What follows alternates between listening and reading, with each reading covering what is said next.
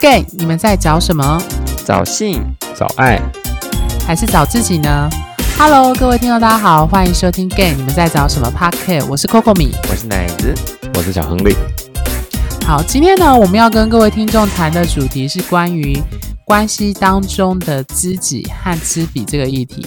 那提到这个主题呢，就让我想到就是我那个年代啦。我不知道 各位听众是不是一样，但我知道我跟小亨利还有奶子是同一个年代。就是那时候有一个综艺节目叫做《百战百胜》这样子，嗯，对，永远的十八岁嘛。Anyway，就是他其实。知己知彼，就会让人想到要这些百战百胜这件事情。对，那所以其实我们在谈今天的主题，就是主要是在谈说，到底关系当中我们是如何去，因为我们要涉及跟其他人的互动，如何去经营关系，如何去建立连结。那这时候就是关于自己，还有关于如何跟别人互动，知己和知彼就会是一个永恒出现的。你可以说是月经文，或是一个。不断反复出现的主题。那就我自己个人而言，就是知己和知彼这件事情，就我来说啦，知己这一件事情，就像我们之前前几期不断提到的，就是关于欲望这档子事，就是其实我们要练习对自己的欲望诚实。那我觉得这是对于自己的部分要特别着重的部分。对，那奶子自己觉得呢？关于这个主题，嗯，我觉得，呃，知己的话，当然就是。了解自己本身，这样那就关系这件事的话，我就是了解自己的欲望，或你可以说情欲啊，或是说对伴侣的渴望，或是是对关系的渴望等等，都来自于自己。那知彼的话呢？因为应该说，我们应该没有人就有办法，就是就是像后宫那样子，永远都能够。揣测圣上的心意，所以我觉得知彼这方面其实也是很难的。那在我自己自己觉得呢，其实知彼的难度是，当对方说出呃对你的喜欢或对你的情意的时候，是是真诚的，而且是真就是百分之百真心的。我觉得这点还蛮困难的，因为呃如果说我们自己。常常在变化的话，那么我觉得对方可能也会察觉他自己的变化，只是他表现出来的样子，可能并不并不一定可以让你知道他的变化。所以知彼这一方面有他的难处，当然自己也是很困难的，因为要了解自己，永远都是很大的课题。我觉得自己最困难的地方是在于我们人会自我欺骗，还有过于主观这件事情。我们常常常常会说什么“当局者迷，旁观者清”，我觉得这句话其实还蛮正确，就是。我有时候会觉得，我们就是包含我自己啊，就是我们会觉得好像活在自己的主观的思维跟对这个世界的想象。有时候我们真的很难去，呃，去真的从别人的观点或从别人的角度去看这个世界，或看包含这一段关系这样子。所以我觉得自己最大的困难就是我们很难跳脱，就是呃，我之前常常提的，就人性的自我中心这件事情。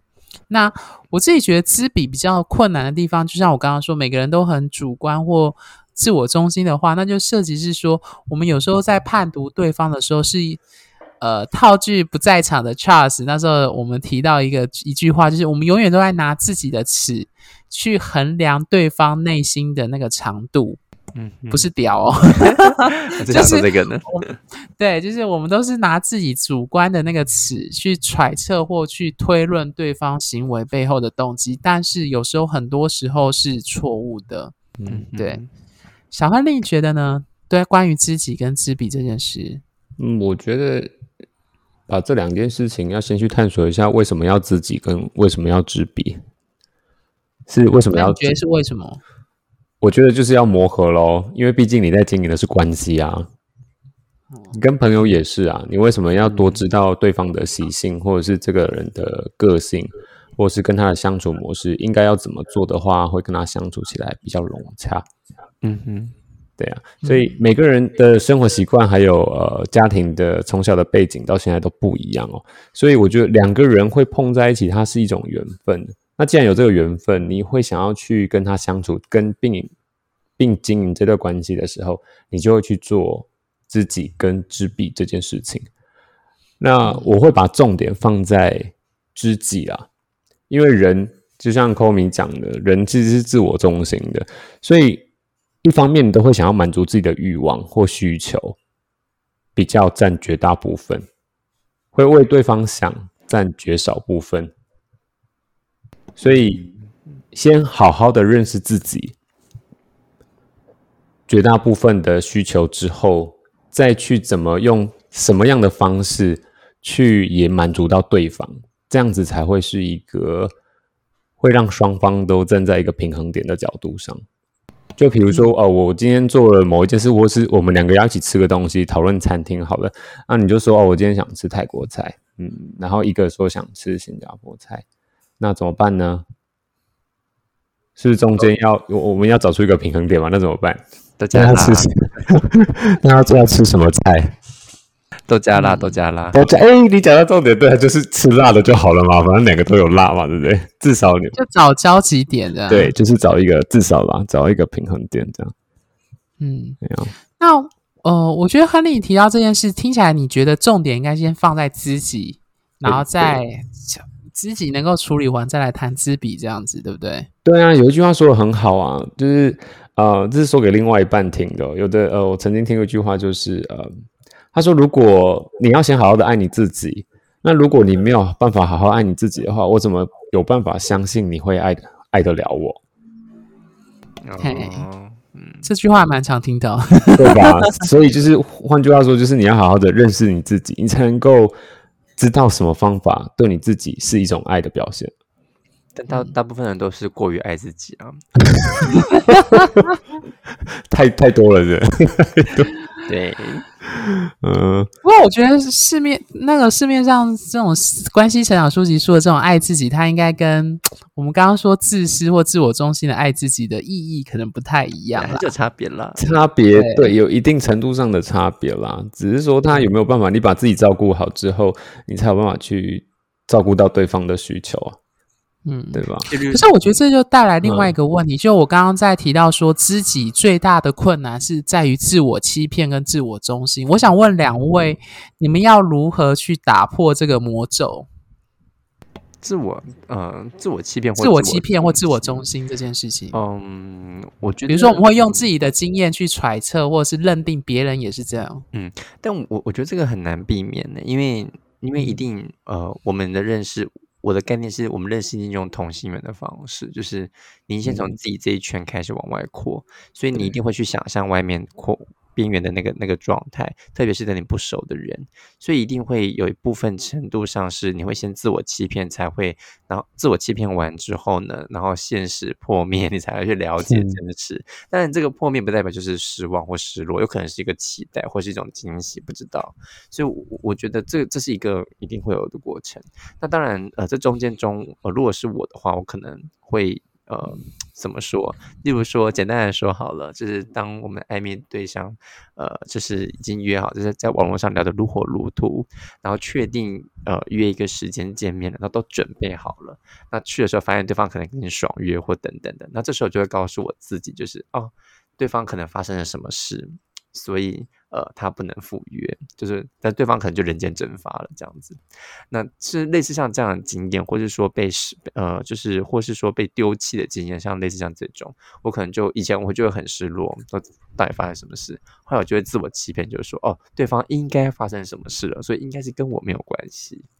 嗯，这是我自己的欺骗自己的方法了。但是，我对你说我要怎么去去觉察这件事情的话，我只我只能回来呃思考自己说哦，我不会先否定自己，那我会先回来去理解到说，原来我自己这方面有做到。那当然我无法买无法知道对方到底真实是状况是怎么样，但是我先要先理解的事情是呃我自己这一边，所以这时候我会先自己。因为我已经没有办法知彼了嘛，当这个情况发生，所以我先知己。那当呃，当然这有可能，你说他也是活在谎言中吗？是啊，因为我不知道答案是什么，所以我只能先确定我自己的状态。嗯嗯，那小亨利呢？关于这个问题，你说，嗯，哎，通常你说人是用主观的角度去判断事情，我觉得这是无可厚非的，这是一定的，因为你没有办法站在别人的立场去思考。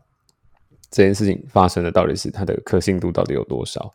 因为你毕竟你没有经历过啊，你不知道从另外一个眼睛看过来的那个视角的样子长什么样子，所以基本上啦，我相信大部分的人都是以自己的本身的经历去推测这件事情的发生。那整个重心取决于在你把这个比例看在多少，你就想说啊，他今天爽约了，我就会想说，呃，譬如说你在你约一个网友啊出来见面好了，然后结果他在前三十分钟忽然就断讯了。那你就会推测他说：“哎，他是不是可能躲在边边有看到我？然后我不是他的菜，他就跑走了。”我懂了，对吧？就是那那你可能就是这时候你要怎么平复平复你自己的心情？嗯，你可能当下你哎我我被爽约，第一个你可能会不会就冒出这种东西来？以你自己的经验，有的人可能被甩了很多次或什么，他就会冒出这个。啊，第二种人心态就会觉得说：“嗯，他会不会是路上塞车，还是出了什么事情了？”这样我好担心哦，怎么办啊？对，就是不同的心态会有不同的思维逻辑出现嘛。那我要选你第一个就是，你要选第一个。就是他来会有，我觉得他如果没说就说哈，是不是我太帅，所以他不敢来见我？有可能啊，他自卑，然后他就不好意思，他只能躲在旁边，一直偷偷的看你啊，对不对？怎么我觉得听起来像阿 Q 心理啊？没有，就没有办法，嗯，或者怕被我撞坏掉，是不敢来吗？嗯。对自己，如果说要好好的爱自己的话，那我们会选择刚刚乃至的那个心态跟想法，撞坏掉吗？对啊，对吧？嗯哼，对啊，所以这件事情对我来说，它是无可厚非的。毕竟人人的主观思想，这是一定会发生的事情。嗯，OK，好，那我换我分享我的建议跟方法给听众。我觉得知己这件事情，如果会会面对到自我欺骗或自我中心，无法看清自己的一些问题或局限的话，我觉得啦，这时候很重要的就是朋友。嗯，因为虽然说我们会说人性是物以类聚，你会跟这个人成为朋友，代表你们某方面是有交集的，但是我相信。撇除这部分，你们还是一个单独的个体，所以我觉得在圈内的互动，当然不只是圈内人际互动当中，这时候朋友、家人或那些你觉得可以信任、有建立连结的人，这时候他们就很重要，因为你就可以从他们给你的建议和一些观点，然后去破除你自己本身的自我中心和你的自我欺骗。嗯，认同啊，对啊。我常常说一句话，就是大家要听好，这句话是说，我们要看到，呃，我们要看到自，呃，我们常常是从别人身上看到自己，所以我们要如何看到自己，就是借由别人这个镜子去照映出我们自己身上的样子，我们才可以看到自己是什么样子。对，意思就是说，如果当你在做爱过程中呢，对方跟你。你你就是你可能对方可能很不舒服，但他可能装爽，你就要记得下一次要小力一点。这怎么知道他装爽啊？这是经验呢。哦，对了，也是。那这一举这个譬喻，有跟我刚刚说那句话有什么呼应？没有呼应。对不起，我只是因为刚刚有点严肃，我就想说哦，我想我要回忆一下。OK，没有啦，就我就我就我可以我我觉得刚刚我要正式回应，就是我觉得刚刚刚刚讲的非常重要，就是说呃，因为。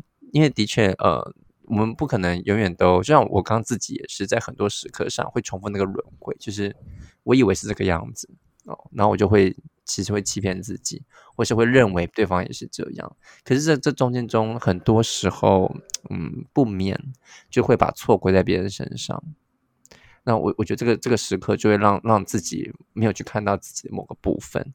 那但当然，呃，或者说某些时刻，或换个角度是，有些人可能会把错一直怪在自己的身上，那就没有看到自己的部分。所以我觉得自己自闭，其实某种程度也也必须要看到自己在这件事情中一个呃自己的真实的角色或真实的样貌，或别人真实的样貌，嗯，而去防止这种自我欺骗的轮回。OK，好，那我觉得我们刚刚讨论知己，其实还讨论蛮多的。那回到知彼这件事情，我觉得很有趣，就是其实我们在市面上看到的很多关系啊，什么关系成长书籍啊，都在告诉，就他们会写一个很正式的文章，去告诉你说，你如何去判断对方对你有意识，或你如何去判断这段关系可以继续维持，或他背后的意图。我觉得很有趣，就是其实我们刚刚三位刚刚在讨论的，都在讨论说知彼知己就已经很困难、很困难了，更何况是知彼这件事情。再加上我每个人都用自己的主观心态去推论对方。但是吊诡的是，我们人类身为一个社会性动物，就是我们还是需要跟其他人互动，跟其他人建立连接。但问题是，我们要建立连接前，我们就必须有一个通则或某一种规范，去让我们去可以理解对方的意图和嗯动机是什么。举个例子，就是说，如果有人拿一把真的枪举着举着你的胸膛，你就知道他可能是恶意的。那回过头来说，如果是圈内的话，就是呃，比如说我们之前在呃粉砖上就有文章写，就是说。呃，如果今天有人在软体上就跟你说，问你说，哦，你有没有？你今天放假吗？你是什么号码？然后你是你有没有地？两位觉得他的背后意图是什么？有没有地方哦？嗯有没有地方这样？就他只问了这三个问题。嗯，那可能就是有约炮的的几率蛮高的。对我自己也觉得他的背后意图应该最主要目的是约炮。嗯嗯嗯，对啊，所以其实我想借这个契机去，呃，借这个前借这个梗来问两位，就是说，你觉得虽然我们觉得知彼很困难，但其实我们每个人之间还是有一些，嗯，可以说是练成的一个心法武功去判读对方。对，我想问说，两位是怎么去判读的？关于知彼这件事，嗯，我觉得我自己的话，应该就是就像我之前也跟你们，就跟你还有或是跟听众分享过，就是呃，如果判断我自己喜欢别人，或是别人喜欢我的方式的话，第一个当然就是身体，我觉得是最直接的。所以如果这个人对我是身体是有欲望的这件事的话，那我就会觉得，哎，这个人他喜欢我，或是我对他有身体上是有欲望的，那我觉得我也会感觉也是会喜欢他。但这个欲望当然不单单只是形体或是身体，就是不是什么看到他就勃起啊，或者是看到他就是开始嗯流汁的，不是啦。嗯那就是说，比较像是说，呃，对他那种情感上的，或者说，呃，心跳加快哦，等等，有这种有这种呃暧昧或者情愫的感觉。那我觉得，诶，这个人好像是吸引我的，或我是吸引他的。因为我吸引他的话，他也会想要靠近我，或者一些肢体的碰触。我说应该不是那种不礼貌的碰触。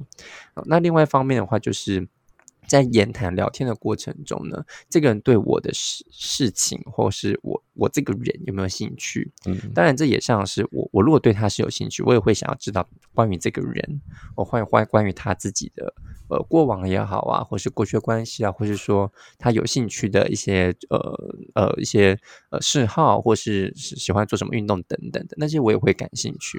那我就觉得，诶，我对这个人其实也会有感觉，或这个人这样如如同这样对我的时候，我会觉得，哎，这个人其实对我也是有感觉的。那我会感受得出来那种他对我的好奇，或是那种喜欢，呃，我会觉得还蛮明显的。所以这个部分是我自己在判断，呃，喜欢我喜欢别人或别人喜欢我的一种呃方式。嗯原来 OK。那小亨利呢？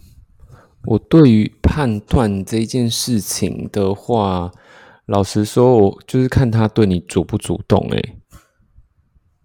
这个比较具体的例子是具体的例子就是他有会不会主动联系你，想要找你，哦，或是想要约你出去？对啊，一定的啊。我也是用这个去判你之前也曾经好像不知道在哪一集也有提到过这件事情。如果对方对你没有太大的意图，也不会想要找你，也不会想要约你，然后都是你自己好像呃呃，闽南语有一句说的很好，就是要要狗夹公棒塞，就是你要一直去服侍这个人的话，那我相信这样的关系好像就是有点不对等了。就热脸贴冷屁股对，除非你真的是一个很有办法用你的热脸去贴人家冷屁股的人，不然 就是这一般来说这样不太对等啊。这样的关系经营起来好像不是这么的健康，就是对他来说，你就觉得这个人好像可有可无。那你要来就来啊，没有就算了，这样子的感觉。所以听起来，你觉得主动这件事情是一个很重要的迹象跟判读方式，对？先不论他对你的主动的背后意图是约炮，还是要交往，还是当朋友，对，我觉得就互相，就是你你也不能主都是我在主动呗，或者是都是对方在主动啊，就是互相丢球嘛，这样才能够、好像能够达到一个一直有往上增加那个热度的感受啊。嗯，了解。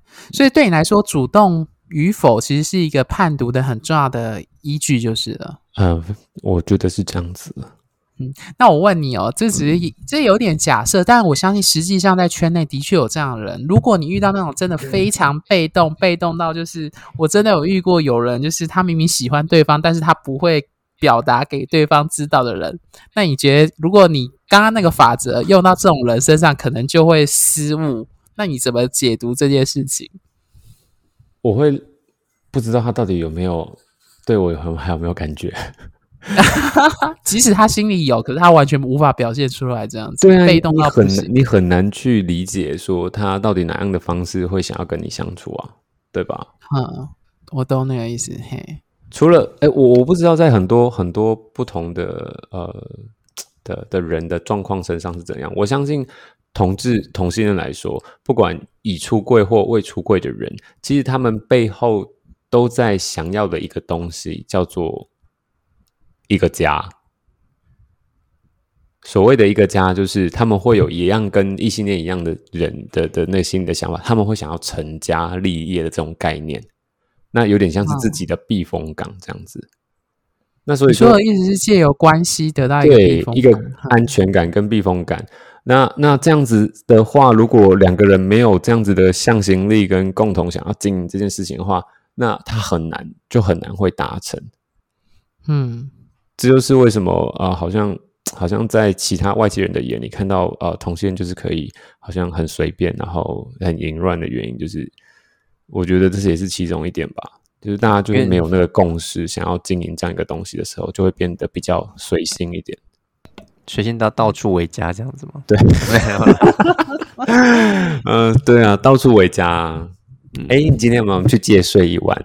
对，来对吧哦？，而且还是北中南东都可以，都可以借睡哦，哥的地方借你睡。狡兔有三窟呢。对 狡兔有三窟。来哦，嗯对啊，还是在于想不想经营这段关系啊。那如果说我们今天讨论的其实就是关系里面的知己与知彼嘛，那如果有想要的话，跟不想要那个那个出发点会不太一样。我那我觉得其实真的关系中有很多面向啦，有时候想成家与否，可能不完全是每一个伴侣在关系中他的最大的目的。嗯，对啊，这还是要看他们的状态跟他们的阶段。对了，我的看法每个阶段不是太一样，这样。我的看法是，我觉得亨利可能把对应应该对家的这个想要追求，他应该是我我常常在讲说，男同志的欲望归根究底就是两个，一个是追求 性欲，嗯一个是追求爱跟被爱。所以亨利讲的那个家，应该是属于追求爱跟被爱这件事情。不论那个爱是哪一种类型的展现，是开放式、是封闭式、是是追求一种像家人或者是朋友的等等的，我觉得它都是那种人跟人关系当中希望、渴望得到的一种部分，这样子。对，我觉得那应该是强烈连接吧。就是如果你说家这件事的话，它如果是无形的话，我觉得它应该是一种连接感吧。我不知道我自己的解读了。嗯，OK，好，那我们还是拉回来。所以其实我觉得刚刚，我其实我刚刚会问说，如果遇到那种极端被动的，就是连他喜欢一个人他都不愿意主动的时候，其实亨利刚刚讲那个主动的那个法则，可能就比较不适用。可是我觉得啦，这种人还是少数啦。我自己觉得，就是你遇到你很喜欢的菜，你多少还是会无法去掩藏你背后的欲望跟欲求，不论是哪一种欲望，是性的还是爱的欲望。我自己是觉得，当然只是每个人表现出来的主动成分的那个比例是不太一样，或样态是不太一样的。对，嗯嗯，哎那嗯其实我觉得关于这个主题，又回到一件事。我其实之前在做占星的那个个案的时候，我常常讲的一句话就是：通常你怎么对待别人，特别是在爱情，你怎么去表达你的好感，通常也意味着你怎么样的期待对方会怎么回应你。其实回应到我们刚刚说，人性是主观或自我中心的，就是你怎么对待别人，通常是按意味着你希望对方怎么回报你。两位同意吗？嗯，同意啊，完全同意。哈，小亨利呢？我觉得是啦。我的问题是，往往得不到相同的回报。对，所以这就回到就是我之前跟 Charles 提的，就是我明明要的是苹果，你却给我梨子，为却还怪我为何不收。就是我们爱别人的方式或表达关系的方式，其实一直都卡在一个自我中心的状态。就是我们觉得对方应该会这样，应该会开心，但是殊不知对方可能其实并不会对这样子的表达方式感到有好感或有欲望。就是没有好好的知彼。这个刚好刚好刚好这几天这几天我我我我侄子一个一个小两个小女孩，然后我最近不是开始养鸟了嘛，然后他们刚好就发生一件事情，我就跟他们说：“哎，你可以不要一直，你知道为什么那个鸟会一直想要跑回来我主人的身上吗？不是它跟你待着不开心或不好玩，或者是因为。”是因为你的方式对待它，使它感到不舒服，所以它才会跑回来。哦，他一直用他主观，因为他小女孩就觉得说啊，那个呃很可爱的小宠物，然后他要放在他的手上，然后要一直跟他，哎，你好啊，你今天好吗？然后一直在摸他的头，这样，然后就觉得这样是对他很好的一件事情，或者是一直塞食物给他吃，这样会对他很好。可是殊不知，就是鸟的习性是不喜欢待在比他还要低的地方，然后让他这样子一直摸，他觉得可能不舒服。所以他就挣扎要逃走，嗯，所以换句话说，我想要这个意思就是，他在于呃这两个小女生，她们没有去认识他，没有去了解他的时候，他们只用自己主观的方式去对待他，殊不知对方觉得是很不舒服的。嗯，对啊，我觉得这这个譬喻应该打中很多听众内心的 problem 吧，就是刚刚刚好就是这样子，刚好让我看到这件事情，然后我就跟小女孩说：“你要先了解他，你才有办法得到让他对待他的方式，得到他的需要。”嗯，对啊，而不是这样子一直以为这样子对他好，然后反而他让他觉得一直很不舒服这样。我觉得我们每个人都犯过这样的错，在追求爱情的过程中，因为我们也，我觉得一定多少会了，因为毕竟我们有时候也不知道，我们又不是对，就像你是话讲的很很很直接，是我不是你肚子里蛔虫，我怎么知道你要什么？真的，对，那那当然也是，可是透过每，所以我说有时候交往就是这种练习，或是这种关系就是这种练习，你就知道说哦，原来对方跟你要的不同，那还会有人跟你是不在欲望程度上是不一样的，那你如何去了解？他的他的不一样，而他不一样对他的重要性也必须去理解。嗯嗯，好，我觉得说到这句话，就出现我们另外一个好朋友，他讲过一句话，我也觉得非常的有趣。他说，他这样说，大家听好，他就说，如果你用你的方式去追求或表达爱，追求对方，而对方不愿意接受，那就代表对方不适合你。嗯，认同啊，没有认同哦。嗯，可是我觉得这就代表，其实这句话背后的。利润逻辑就回到自我中心这件事，嗯，是应该听得懂哦。就是他背后其实是说，如果你用你自己主观的方式去表达爱。或去追求对方，而对方不能接受，那就代表你跟他不合，或你们你跟他没有缘分，你不适合对方。可是我觉得这就涉及刚刚奶子你去提的，说我们必须要去互相理解，要同理心或站在对方的角度。但是刚刚我那个朋友讲的那句话，他又某方面又反映出我们刚刚一直强的人性的自我中心。所以两位有没有觉得非常的矛盾？就是 我们一方面要去鼓励双方能够理解彼此，可是一方面我们又我们又知道说我们逃脱不了，所以我们还是要去找比较符合我们适合的对象。等下，为什么为什么 Coco 你会说逃脱不了？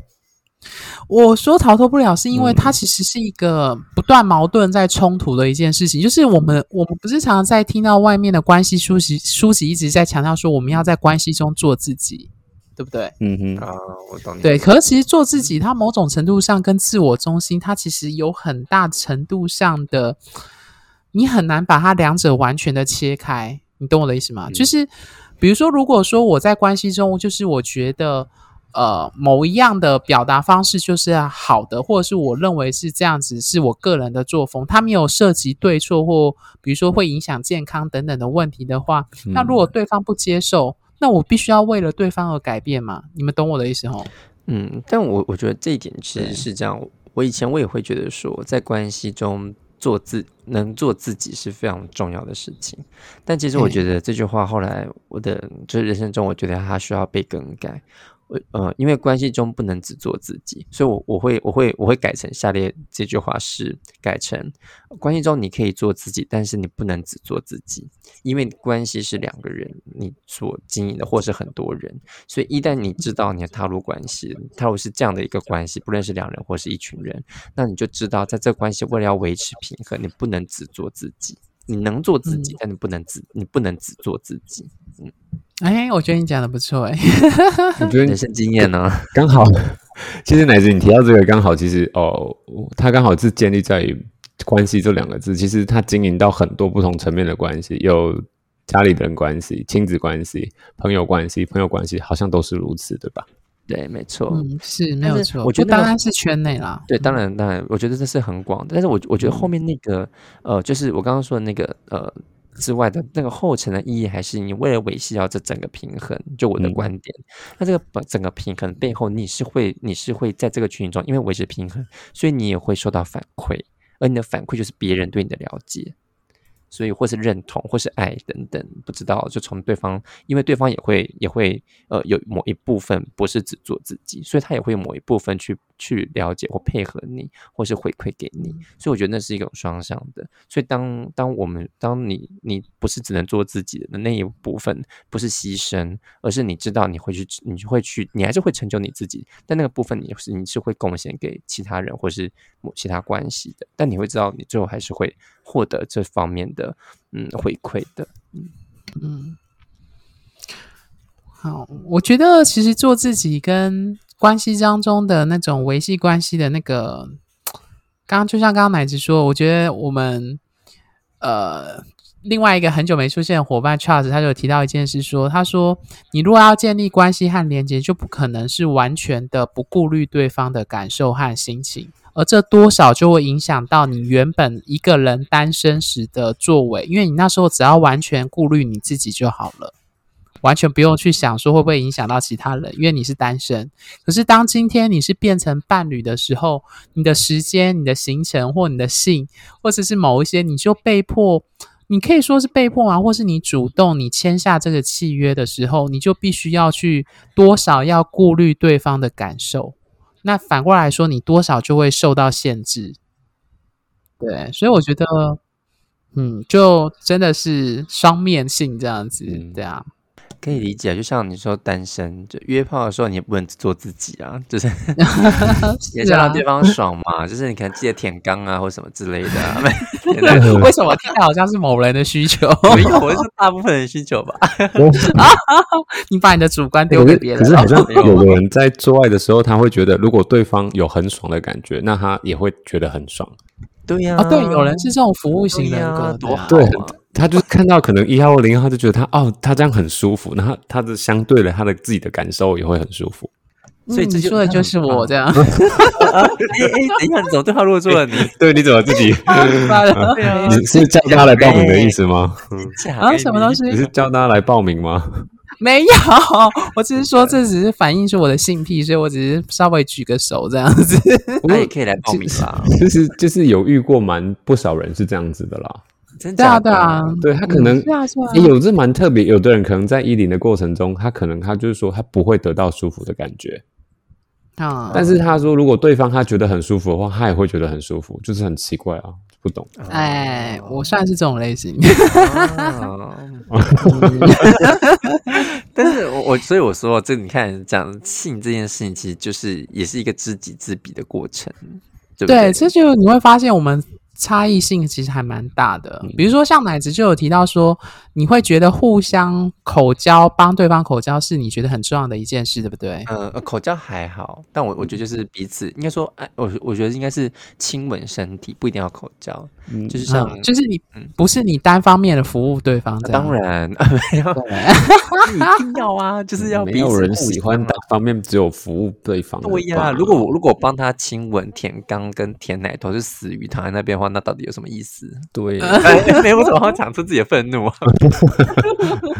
哦，想不到你有接受过这种不对等的对待。好，我跟你说，还蛮长的，好不好？以前之前在 在约的时候，那个我觉得这真的有点不舒服。就之前我跟公有时候我们会去去去去三湾那看看嘛。对，嗯有一些人就是进进来房说，哎、身材不错，然后感觉也不错。进去的时候就直接把我头往他的下面一直用，不是往其他地方两方一直用巴掌，对啊，他完全不会，那我帮他弄完，他也不会完全帮我弄，他就说：“哎、赶快屁股转过去干嘛之类的。”我就说：“拜托，到底是有事吗？那那那那我们不是要做，而是让你满足你自身的欲望。对，那你在做爱这件事情做自己。那抱歉，我也不想，我我也不想要帮你完成你自己。对啊，嗯，嗯就是就是就是这样。哎，怎么讲？我在抱怨呢、都过去了，啊，对，都过去了，你也现在也不需要了，现在过得很美满。还不错。这样 OK，好，那关于今天的主题，两位还有什么想补充的吗？知己跟知彼，或是你有什么话想对最后再对听众讲的？小亨利有吗？呃，嗯，刚刚我们讨论这么多哈，其实最重要做个结论好了。其实认识自己很重要，但是还是得了解一下对方的感受。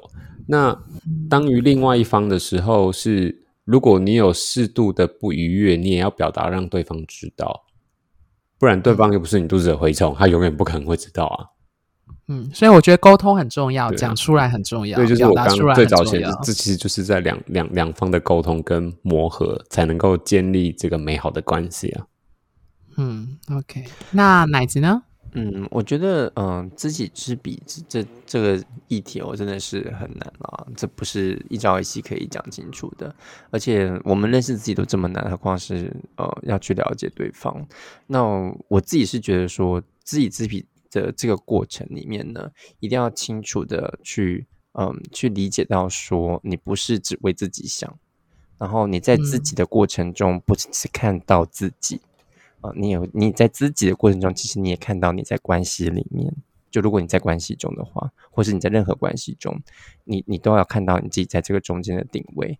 那我会觉得，呃，你才能够透过，因为你看你自己看到你在这个关系中，你才会去看到对方的存在，或是这个群体的存在，你才有办法去理解这个过程。那也如两位刚刚所说的，因为你看到自己在中间的角色，那你才有办法展开沟通，而不是只看到你自己的需求。嗯 OK，那最后换我。我觉得知己知彼这个议题是我们这一生终身都在学的事情。其实有时候很难真的达到，就是完全的写对所有的答案，那很困难，基本上也是不可能。但是我有一句话想送给各位听众，就是之前有一位朋友很要好朋友，他问我说，就是。挑选伴侣的其中一个条件，那我有提出善良这件事情，那对方就问我说，善良要怎么定义？我那时候回的这句话，各位听众可以试着去回应到今天的知己知彼这件事情。那时候我讲的是说，因为我觉得人都曾经受过伤害，我们都曾经有过痛苦跟伤口。那我们要如何去理解对方跟同理对方？我觉得就试着去想想看，你过去所所受过的伤害跟痛苦，试着去想说如何避免。不要再让对方也受到一样的伤害。我觉得，如果是从这一点去出发，我们就能够，当然没有办法百分之百达到，但是我们就能很大程度上去知彼，还有知己，做到这件事情。